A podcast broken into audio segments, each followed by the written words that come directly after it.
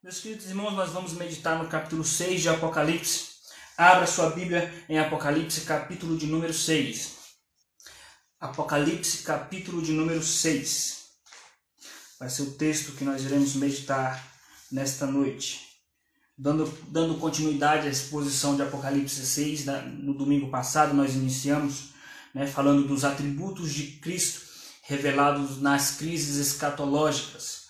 É, hoje nós iremos estudar, na verdade, o capítulo 6, o quinto selo, versículo 9 até o versículo 11. Versículo 9 a 11. Apocalipse, capítulo 6, versículo 9 a 11.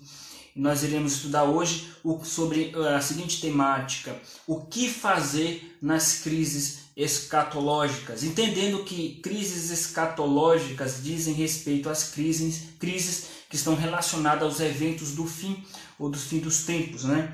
O que fazer é, nas crises escatológicas, nos momentos de crises escatológicas. Então, Apocalipse capítulo 6, versículo 9 até o versículo 11 fala do quinto selo, a oração das, dos santos que morreram. Diz o seguinte: Quando ele abriu o quinto selo, vi debaixo do altar as almas daqueles que tinham sido mortos por causa da palavra de Deus e por causa do testemunho que sustentavam. Clamaram em grande voz, dizendo: até quando, ó soberano Senhor, santo e verdadeiro, não julgas nem vingas o nosso sangue dos que habitam sobre a terra? Então a cada um deles foi dada uma vestidura branca, e lhes disseram que repousassem ainda por pouco tempo, até que também se completasse o número dos seus conservos, os seus irmãos que iam ser mortos, como igualmente eles foram. Vamos orar mais uma vez.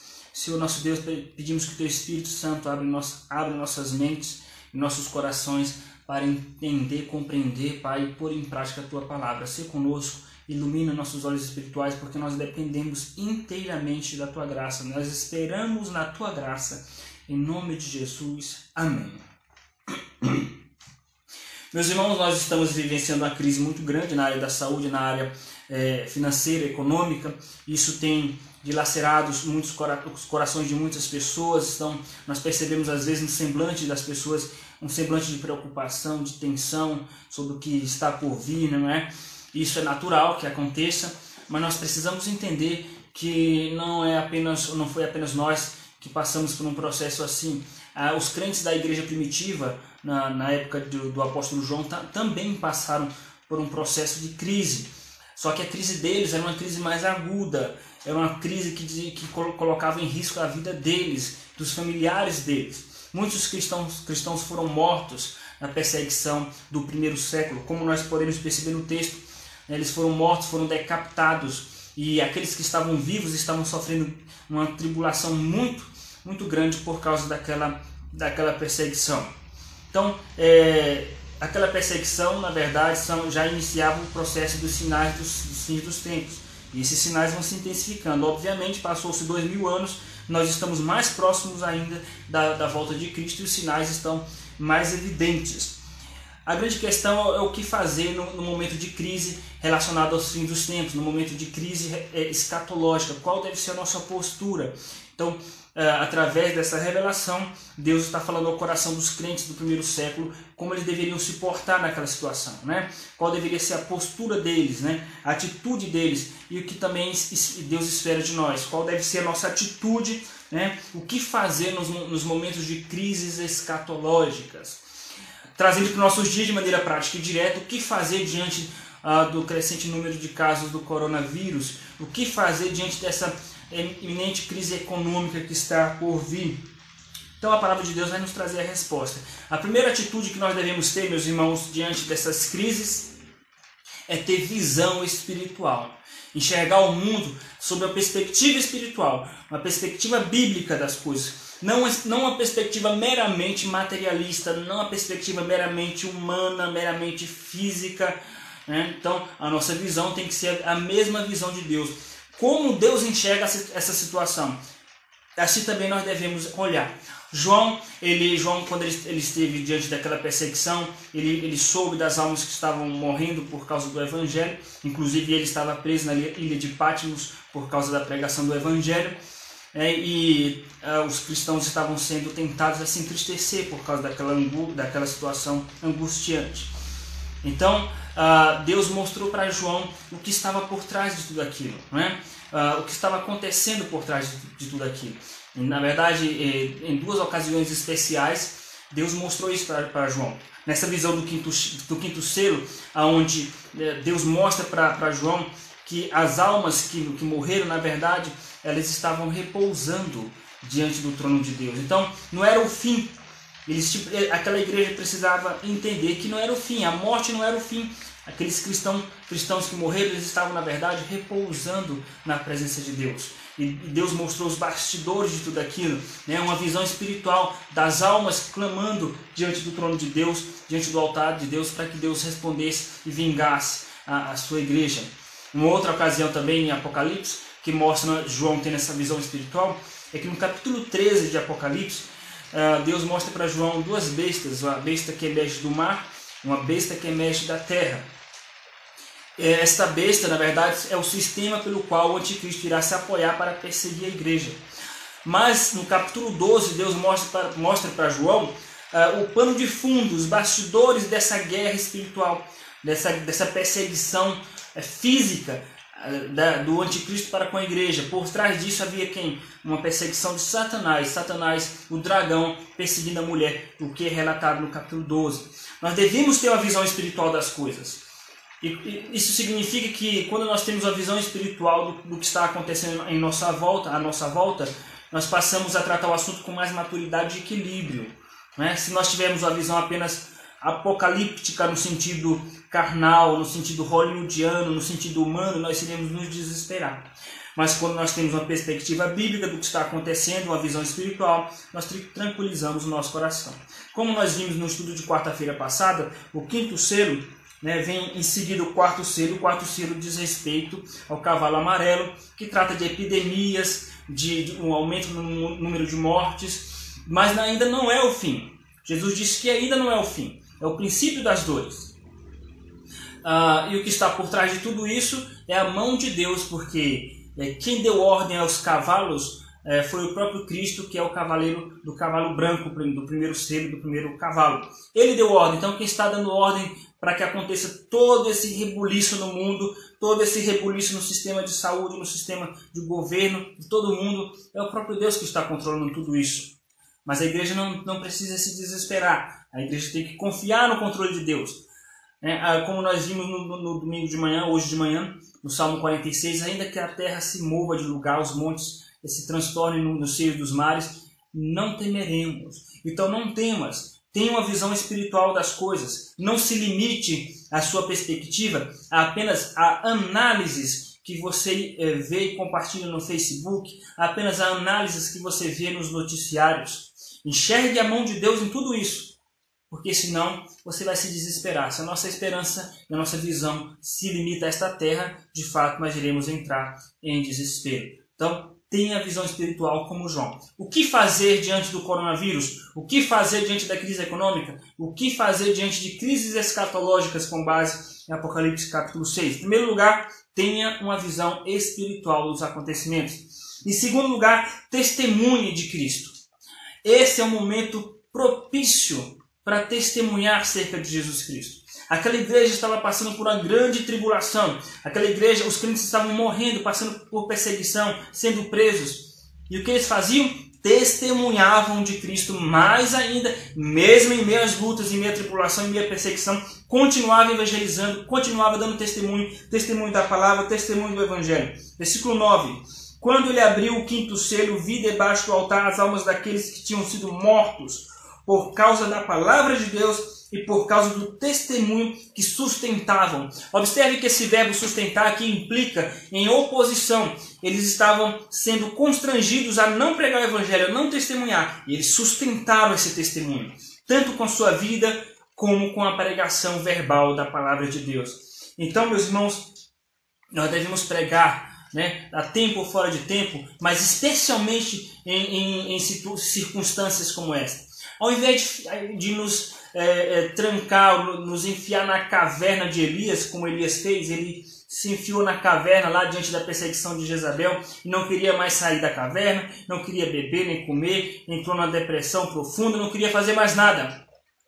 E Deus falou: Elias, levanta-te, come, bebe, levanta-te, porque o caminho ainda é longo.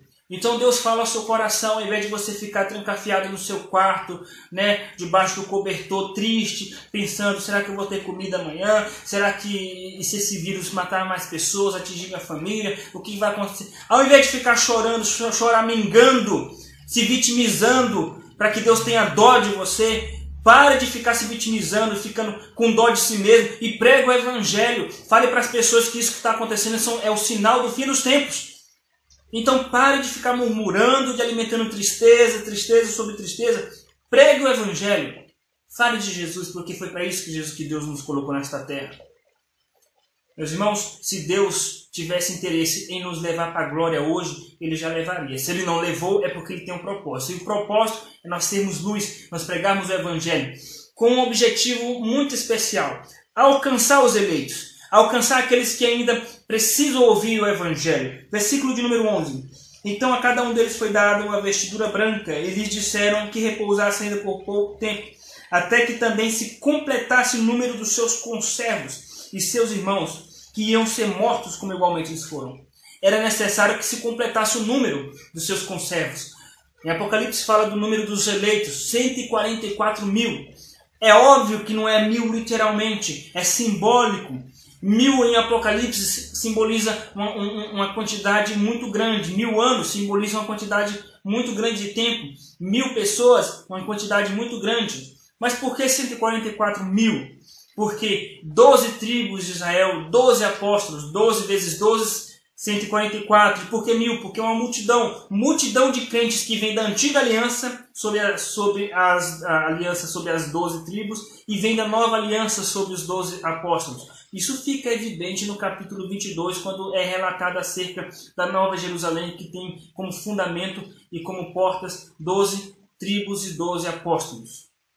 Meus queridos irmãos, é necessário que nós preguemos o Evangelho para alcançar os eleitos porque assim que se completar o número dos eleitos, então Jesus volta. Ele não voltou ainda porque ele está aguardando que se complete o número dos eleitos. E quem é, quem são as pessoas que vão pescar esses eleitos? Nós. Nós devemos pregar o evangelho. Umas pessoas vão rejeitar, mas outras vão aceitar. Quem vai aceitar? Os eleitos. Esses vão receber a palavra de Deus. Meus queridos irmãos, o que fazer em meio às crises escatológicas? Primeiro, tenha uma visão espiritual das coisas. Em segundo lugar, testemunhe de Cristo ao invés de ficar choramingando. Testemunhe, prega o Evangelho. Em terceiro e último lugar, tenha esperança. Paulo nos diz, meus irmãos, em sua carta aos Coríntios, que se a nossa esperança se limitar a este mundo, nós somos os mais infelizes dos homens. Você fez planos, você fez projetos para essa vida? Projetos na vida financeira, projetos materiais, projetos na área afetiva, sentimental, você fez projeto de carreira, fez projeto de férias, de viajar, conhecer o mundo. Continue fazendo, não é errado. Não é errado. A Bíblia diz que nós devemos usufruir daquilo que Deus colocou à nossa volta. Você só não pode se apegar a essas coisas a ponto de se desesperar caso Deus as tire de você. Porque nosso coração não tem que estar preso a esse mundo. Paulo diz que nós devemos viver neste mundo como se não fosse deste mundo usufruir deste mundo como se não fosse deste mundo. Então, nós devemos estar com os olhos fixados na glória que está preparada para nós, fixado no porvir que está preparado para nós. E esse porvir, na verdade, meus irmãos, é o descanso eterno. O descanso eterno. Versículo 11. Então a cada um deles foi dada uma vestidura branca e lhes disseram que repousasse ainda por pouco tempo, até que se completasse o número dos seus conservos. Então, nós temos, devemos ter esperança do quê? Primeiro, esperança de ter essa vestidura branca, ou seja, a transformação final do nosso corpo, a transformação final do nosso caráter para estarmos ao lado do Senhor na glória, com um corpo glorificado, longe de todas as mazelas, um corpo onde não vai sofrer, não vai haver choro, não vai haver dor, não vai haver morte, nem doença, nem tristeza, nem luto, um corpo renovado. E essa é a nossa esperança.